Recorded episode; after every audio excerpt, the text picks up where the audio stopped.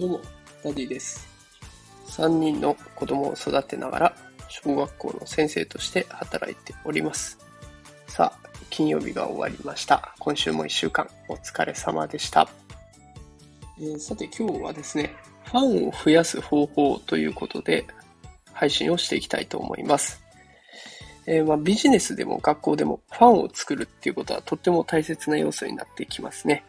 ファンがいれば新しい行動を応援してくれたりとか、あとは商品を買ってくれたりとか、で、ついてきてくれる。いろんないいことがたくさんあります。で、今日は私があの西野昭弘さん、キングコングの西野昭弘さんのオンラインサロンで勉強したことをもとに、ファンを増やす方法について紹介していきたいと思います。すべてのサービス提供者、えそれから学校の先生、必見の内容になっていますので、えこの後最後までぜひお聞きください。えでは結論から伝えます。お客さんがファンになるのはどんな時か。お客さんがファンになるのは余分に与えた時、え値段以上のものを与えた時になります。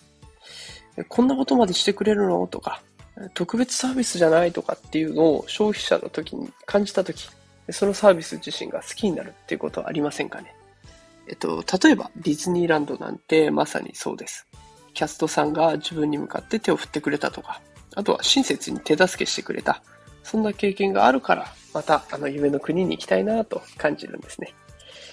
でこれ、えっ、と、キングコングの西野昭弘さんも、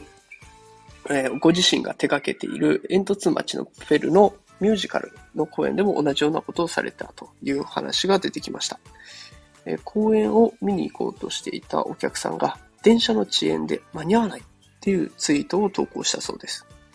で、そのツイートを発見して、すぐにそれに対してスタッフの方に、これどうにかしないとダメだねっていうことで、すぐに動きまして、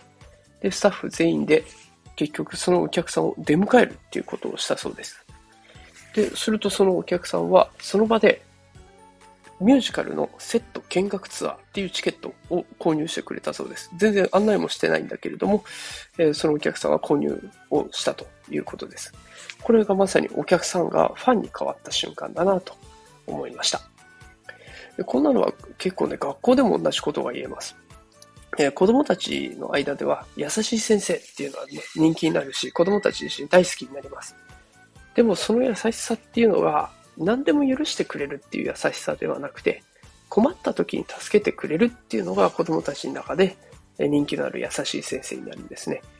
だから自分が困ってる時って助けられたらやっぱり嬉しいですもんね。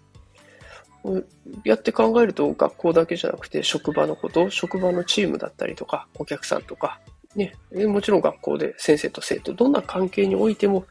困っている人が目の前にいたら、ファンを作るボーナスタイムが始まったんだと思っておけば、えっと迷迷わず飛び込んで自分のファンを獲得することができるチャンスが広がってくるわけです。えーぜひ試してみてほしいなと思います。えーそれでは今日お話しした内容を簡単にまとめてみたいと思います。えー今日はファンを増やす方法について投稿をしました。えー人がファンになる瞬間、ファンに変わる瞬間っていうのは余分に与えた時です。えー困っている人は誰かに優しくされるとすごく喜んでくれます。その誰かに自分がなれば、その人は自分のファンになってくれるということになります。えーぜひ困っている人がいたら手を差し伸べてみてください。もちろんこれ、えー自分のお子さん、育児、子育てにも使えますので、えーぜひやってみてください。えこういった育児とか教育に関する内容、毎日スタンド FM で配信していきますので、もしお時間あれば聞いてみてください。また、Twitter やノートでも同じような情報を発信していますので、また見てくれると嬉しいです。レターの方も募集をしております。担任の先生には聞けないあんなこと、こんなこと、気軽に聞いてみてください。全力で勉強してお答えします。それでは素敵な週末をお過ごしください。今日はこの辺で失礼します。